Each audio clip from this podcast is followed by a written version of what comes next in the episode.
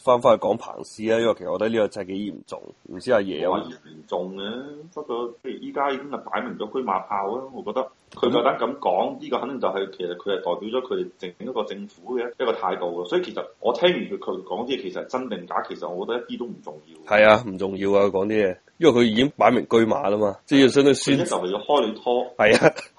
即即就好似我哋以前戰國時代咁樣樣係嘛？ 誒啊，開拖之前要講好閪多嘢噶 嘛？好多理由，又對唔起周天子係嘛？你做嗰啲咩見唔得光嘅嘢？啊！你可能你對喺住周星馳嘅背脊係嘛打飛機，對住周星馳嘅方向打飛機啊，係咪先？咁但都係唔重要，你有冇做過？莫須有嘅，但係反正我而家就係講到明，我嘅睇你好閪唔順眼，我要開你拖。但係如果少咗美國佬，即係中國呢個市場上少咗美國嘅資金、美國嘅公司、美國技術或者咩都好啦，美國市場。咁中國呢個經濟會點發展呢？因為其實如果美國少咗中國，雖然係有影響，咁但係你都睇得到，我哋成日加佢關稅，對啲咩大豆啊、嗰啲咩豬肉啊啲係咪啊？係對嗰啲有影響咯。即係誒、再多啲咪波音飛機啦，係嘛？唔係其實嗱，呢樣嘢咧就係考驗之前講嘅經濟學原理嘅時候到咗啦。嗯，即係以前成日講話啊，呢、個經濟係一定要全球化、全球化嘅。但係咧，因為中國咧，佢嘅市場太大啦，佢可能真係可以自成一派係嘛，獨成一宗係咪先？即係得唔得就睇今鋪咯。我係有啲擔心中國從此之後就會變成四十年前嘅伊朗。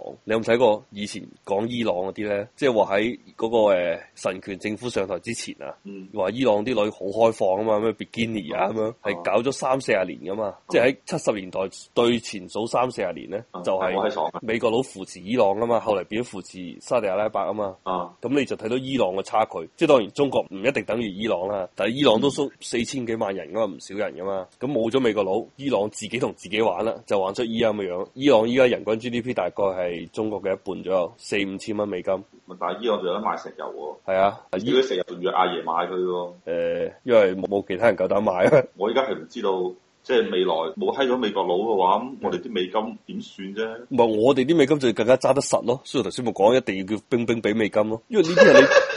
你最後喂使晒就冇噶啦，呢啲屌你！ 呢啲美金點嚟啊？話俾我知，係你以前嗰啲八十年好買好買係啊，我哋啲血汗工廠賺翻嚟噶嘛。嘅前提就係美國佬買我哋啲嘢，我哋先有得賺啦，係嘛？嗯依家佢同你恩斷義絕斬咗佢啦，咁啲美金邊度嚟啊？冇美金噶啦，但唔係喎，阿彭斯都話，其實咧，我哋真係好想同中國人咧好好地做生意嘅。係啊，但問題我哋佢真係唔想對佢趕盡殺絕嘅，都可以咁講，但問題你做唔做得到啊？即係佢相當於即係等於話要你共產黨變國民黨啫嘛。啊，係啊，我哋以前係係盟友嚟噶，係嘛？一齊打二戰，因為我仲幫你起埋清華、北大嗰啲，係嘛？都係我嗯係哋啊美國佬起出嚟嘅。咁但係你肯唔肯承認啊？我哋唔係咁，我哋係別了司徒雷登啊嘛，我哋共產黨哦係 踢你走啊！如果阿爺，當然阿爺都仲有機會轉態嘅。如果佢真係想轉態，但係問但係啊題依。家算太好閪冇面喎。我反而免唔免都唔係問題，最大問題係話佢轉咗之後咧，都係失敗到最尾結果。你有冇睇到誒、呃澳洲嗰段片咧？即係話講嗰個中國社會信用嗰個計分制度嘅，你有冇睇到啊？我冇睇到，因為入邊咧就採訪咗兩個人嘅，即係兩個極端嚟啦嚇。一個咧就係、重慶一個女嘅，就叫唔知咩冰冰嘅，又係叫冰冰嘅。嗯，即係佢就相當於係社會模範嚟㗎啦，誒唔知咩名牌大學畢業，跟住又係喺啲咩互聯網公司就做一個中層以上嘅人啦。總之月薪唔知啊哈你誒應該兩到三萬蚊左右大概啦。跟住咧佢就係話，因為成個社會評分制度滿分係八百分啊嘛，係咪高考都八百分滿分啦？啊都唔知係咪咁嚟。跟住佢就七百七十幾分啊嘛，嗯即係就爭啲滿分噶啦。跟住咧就採訪另外一個人咧，就係、一個記者嚟嘅。之前咧就爆過啲共產黨官員嗰啲貪污腐敗 嗰啲，即係都冇評分嘅， 就因為話即係佢以前即係報道過一啲嘢啊嘛。跟住佢就話：唉，我係慘啊！而家高鐵都買唔到飛。跟住嗰個澳洲嘅電視台就採訪，即係嗰個冰冰啦，個女人，佢就即係佢嗰種講法咧，就基本上代表咗主流嘅中國人嘅態度嘅，就話咁、哦阿爺咁做啱啊，係嘛？社會就要需要管理啊嘅，咁、我哋係啊，我哋我哋喺黨嘅領導底下，取得咗咩？即係過去幾廿年急速嘅發展係嘛，有目共睹。我哋好多地方都好先進啦、已經領先世界啦。咁呢個冇乜，即係佢即係完全就唔覺得有問題嘅，佢呢個合情合理。係唔係係咪領先世界唔知啊，至少冇落後世界啦。即係呢種聲音，我相信就算我老豆應該同一個態度嚟嘅，我大多數中國人都我估得都係呢種態度啊！依家嗯，即係話彭斯講嗰種咧，傳統嘅西方咩自由民主嗰啲，即係我哋以前講嗰種，你點樣可以將中國人已經係接受咗阿爺領導啦？即係咁樣好嘅，咁樣就係咩？要一次轉翻轉大，因為如果你以自由民主就話，喂，咁可能會對嗰個記者不公喎，係咪？你有冇制度即係完全違反人權㗎啦，係嘛？嗯，咁你咪要全中國主即係主流嗰啲中國人啦嚇，要進行另外一次又一次洗腦啊嘛，又要洗翻轉頭，大家接受唔到啊嘛。你想轉就轉啊，你彭斯你美國佬好容易轉啫嘛， 我哋唔。而且好多時咧，阿爺佢最驚嘅就話，即係一旦行咗美國佬嗰種，即係阿爺佢以前唔係冇研究過，就係覺得，唉，我哋肯定行唔到呢啲嘢㗎啦，中國人都需要管嘅，都成龍講係嘛？嗯，如果我哋一旦轉嘅話，肯定一放就亂嘅啦，係咪？我中國人俾你亂講嘢喎，好似即係我哋成日屌出台灣啊嘅嘛，係嘛？嗱，我搞到自己同自己打交，停停滯不前經濟係啊嘛？因為我喺網上呢度講話，唉，你台灣依家基本上相當於我哋河南省嚟啊嘛，唔使同我哋啲珠三角、長三角比㗎啦，你啊咁閪驕傲嚟㗎。係啊。啊，唔係，我相信即係如果你以 GDP 總量嚟講，可能係差唔多啊。咁但係但係台灣得兩千幾萬人啫嘛，大佬。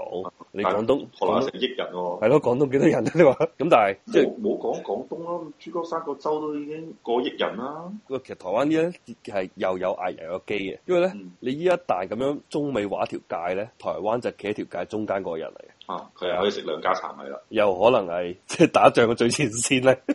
因為以前咧，你記得蘇聯同埋美國佬啊，冷戰嘅時候就咁樣啊嘛。從此之後，呢兩個國家係唔會打，即係點解叫冷戰就係呢個原因，因為佢哋兩個唔會打仗噶嘛，係打嗰啲代理人戰爭嘅啫嘛。嗯，代理人咪就喺蘇聯同美國佬劃嗰條界，中間嗰啲咪代理人咯，即係中間嗰啲咪撲街嗰啲咯，即係相當於我哋以前逐鹿中原啫嘛，中原咪撲街咯，你個個嚟呢度逐鹿咁樣咁樣打仗咯，咁如果係咁嘅話，中亞同埋中東可能會反而戰爭會多啲喎，就北非你話中國同美國係啊。唔會如果，你話如果真係要打代理人戰爭嘅話，咪就係敍利亞嗰種咯，台灣變咗冇。最，咁你台灣同邊個打啫？當然就咁樣打係打唔起啦，但係擦槍走火嘅話，就有可能係即係美國佬，喂美國佬因為又賣咗俾台灣嗰啲軍火啊嘛，係嘛？嗯就係你中國同台灣打啊嘛，但係我喺背後運軍火過嚟，咪你你哋打咯。但係我美國佬就當然啦，共產黨嘅講法咧就只要美國佬唔抽只腳嚟，我就實抽得贏佢嘅。係啊，咁我睇下 咁美，呢個肯定㗎啦，點都可以抽爆台灣啦。咁但係美國佬有兩種玩法嘅，一種咧就可能參只腳埋嚟，另一種咧就唔參腳埋嚟，但係周周圍兜嚟兜去兜嚟兜去。 哦，就肥閪你攞攞飛彈，唔知啊，我即係按照彭斯嘅講法咧，基本上咧阿爺應該統一無往嘅，哦除非你夾硬嚟，咁要夾硬嚟就真係正面衝擊啦。哦，咁我哋其實最驚咧，即係唔係即係唔好話我哋即係中國大陸最驚咧，就係、相當於係以前你覺得慈禧年代咩八國聯軍啊嗰啲咧，就正面衝擊啊嘛，就係大家冚大家，咁嗰陣時咪大家咪出逃咯，咁啊就慈禧咪走咗西安咯，因為你真係唔夠人抽啊嘛，你口上面好勇敢啊嘛， 你義和團嗰啲啊個個都咩咁，但係問題真係嚟嗰下你又唔夠人嚼啊嘛，所以咪好多話以前即係唔係以前啊，即係早排就有種講法就話習總肯定係內部受咗好多壓力嘅，啲人俾人係咁屌柒佢哦嘅，因為佢改變咗鄧小平以前嗰個韜光養晦啊嘛，嗯，就係、唔去爭霸啊嘛。但係我哋依家習總咧就話咩新型大國關係啊嘛，我哋要哦，係啊，我即係驕哋傲咯。咪咪就相當於以前蘇聯咗世界變咗兩極咯。我係一個強權，你有一個強權，大家正面嘅。但係當然阿爺嘅講法就係口入邊啦，即係彭斯都咁樣噶，就 pay lip service 啊嘛，就係、打嘴炮咯，就啊我口入邊不停話我要改革，我要開放，我要改革，我要開放。但係事實上對於美國佬嚟講，你就係喺度閉塞緊咯，你唔係開放緊嘅。即係美國佬理解嘅改革就係你更加自由化啊嘛。嗯但佢就覺得你喺度，因為其實美國佬呢、個即係彭斯嘅講法咧係好好撲街嘅，即係如果企喺阿爺嗰度講啊，你真係干預我內政啊，話我對我啲人民唔好係嘛，話我哋人民冇自由。咁我哋人民真係好閪冇自由嘅。咁但係如果你代入翻頭先話嗰個重慶冰冰嘅角度咧，佢可能覺得嗯唔需要有呢個自由啊，我哋我我哋哋係得益者嚟 噶嘛，我哋又話俾人搵人插咗一批人嚟噶嘛，點服咧？誒呃咁又分化，如果我都係有着數嘅話，我梗係爽啦、嗯我冇着數啊嘛，唔係都係咁噶啦。但係依一個講法就係話，我哋真係唔需要人哋咯，我哋做使乜睇 YouTube 啫？我哋 Youku 啊、愛奇藝咪仲都去睇，我哋我講嗰啲閪嘢，我而家周街聽到你媽啲抖音啊，誒，嗰啲嗰啲嗰啲嗰啲音樂煩到閪咁啊！大家唔係睇視頻嘅咩？有音樂嘅咩？有，佢都係嗰啲短視頻，跟住放嗰啲屌閪音樂出嚟啦嘛。即係咧，我有時候咧，我之前都會睇下，唉，真係越睇越閪悶，咁你都好哇，啊，閪唔方便。依家依家睇 YouTube 真係嚇。啊我都唔識睇咩抖音，我都未玩過。所以唔係而家睇 YouTube 真係好閪唔方便，之前咧，Bilibili 咧都即係仲可以搜到啲嘢可以睇，但係自從咧佢整頓咗之後咧，同埋個咩 B 站搬運工啊嗰個係啊，咪就係 B 站咯嗯，B 站搬運工咪搬運 B 站啲嘢啊嘛，佢阿爺會唔會搞啲 B 站搬運工？ 已經搞開咗 B 站啦，咁搞 B 站搬運工都人哋阿爺已經從源頭上邊誒搞掂咗你㗎啦嘛，所以我話好閪唔方便咯，依家冇嘢睇啊，依家好閪煩所以我真係已經好閪耐冇點睇過新聞啦，因為真係冇新聞睇。唔係啊咁，你呢個大方向應該未來都係保持嘅喎，你都係唔使只睇到即係外邊嘅新聞啦，知啊嘛？都話從此之後世界就變咗兩個世界啊嘛，一個阿爺嘅世界，一個外邊世界。我依家係其實咧，呢啲我都唔係最閪擔心嘅，我就嗯最閪擔心嘅咧係 VPN 衍生唔嘅。係好講法話 VPN 其實阿爺控制住啊嘛，佢只要唔想俾你睇就你睇唔到啦嘛。係啊，遲早都會冇 VPN 俾我哋用咯，係啊，所以我而家都好閪擔心啊！冇 VPN 之後我都唔閪有生活啊，唔係咁生活不能自理嘅啦，以後咁但係問題呢個都係你都遲早出國㗎啦，你唔自在啲啦嘛。係係咁講，但係我話晒中國人嚟啊嘛，咁生係祖國好正常啊嘛，誒咁你好似我哋依家之前咧，我個同事咧就想減肥嘅，跟住咧佢就一路都揾唔到啲呢啲啲視頻睇，跟住後尾同我講話嗱唔緊要啊，嗱呢度咪有咯係咪先？不過你要拍 VPN 啊嘛。咁如果咁搞落去，以後大家都連健身嘅視頻都冇得睇噶咯哦嗰啲阿爺應該唔會封你嘛，你去啲愛奇藝都揾得到啊嘛。喎，冇揾唔到啊！真係即係其實你會發現咧，你如果同 YouTube 啊呢啲嘢封閉咗之後咧，尤其你你冇得接觸美國之後啊，嗯其實你發現無論 YouTube 又好，或者微信又好，乜叉乜叉都好，你會發現其實都係搬運美國啲嘢嘅。所以我就話其實你如果真係封閉咗起身嘅話，中國係冇創新能力嘅。中國咧其實佢就係響即係運營一間公司嘅能力上邊咧，其實我我係持肯定態度嘅，因為其實中國人咧響響解決問題上邊咧係真係首先係肯肯花心思嘅，而且咧執行力係好強嘅。但係咧你話你話諗啲新嘢出嚟啊，諗個新嘅模式出嚟呢啲方面啲能力咧，其實中國人其實。即係我未見過新嘢咯，即係過去十年啦嚇，即係任何一樣嘢我都未見過新嘢咯。即係其實以後咧，仲係最閪擔心啲嘢就係中國人啲汽車咧，可能越嚟越襟用。咁樣收坦啦同捷達咯，以前嗰種。 係即係你話你以後你點去搞發動機啊咧？係咪冇發動機俾你去抄喎？仲可唔可以參加美國佬或者歐洲佬嗰啲車展嗰啲嘢係嘛？咁但係我哋咪搞咩中國製造二零二五啊？我哋如果按照原計劃嘅話，應該到二零二五年，我哋都自己都製造發動機啦啩，係嘛？冇得抄啊，民意喎！你冇得抄真係有啲問水喎。我想問下，即係譬如話，即係法國佬嗰啲車咩標誌啊、雷諾嗰啲係嘅，佢法國佬自己發動機啊，係嘛？係啊，跟住韓國仔起亞現代啲係咪韓國仔自己發動機啊？係啊。咁個個都做到發動機，點解我哋中國做唔到咧？我聽講就係因為你做呢樣嘢，係因為你嘅知識產權咧個壁嗰個壁壘咧太犀利啊，嗯導致等到我哋中國人去發展呢樣嘢嘅時候咧，你你太多知識產權啦，即係你諗下你啲發動機吸氣咧，來來去去就嗰幾種索氣方式嘅啫嘛。嗯，你如果你有新嘅索氣方式，你就要喺基礎物理上面搞突破。咁呢樣嘢中國人唔擅長噶嘛，屌你！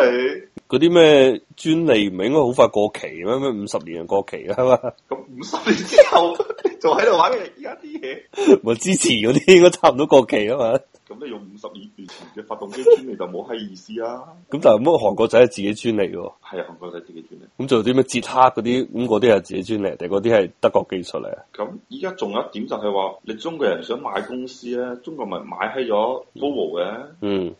我後尾先知咧，你雖然買咗 Volvo 咧，但係 Volvo 其實佢所有嘅專利咧，嗯無論佢安全專利，無論佢發動機專利，或者佢整車任何一項專利咧，吉利係冇得用嘅喎。咁有冇辦法可以買佢落嚟，而又有得用啊？應該唔得咯，因為其實依家咁睇落嚟咧，其實佢淨係買咗佢嘅經營權同埋買咗佢嘅品牌翻嚟，佢所有技術方面相關嘅嘢咧，即係一啲都買唔到喎。所以話即係其實咁睇嘅話，吉利呢盤生意其實係做得好閪戇鳩喎。唔係，咁如果佢係賺到錢嘅話，佢就算冇呢個都照賺錢冇所謂嘅。我一百億買翻，而家賺二百億，咁我賺咗咯。我話知你有冇呢個技術啫，即係佢可能咪即係將將技術就變咗另外一間公司擁有，個 Volvo 係向間公司買或者向佢借技術咁係嘛？就係、分唔開係兩正，常嚟講，我買閪咗你，你所有嘢你已經全部歸我噶啦嘛。嗯，咁我咪歸你之但係依家前唔係喎，切割咗出依家我嚟買。閪咗你係唔含你知識產權嗰一 part 嘅喎，嗯，咪就分開賣咯，或者佢可係能啊有啲法規話唔俾賣咁咯。肯定係啦。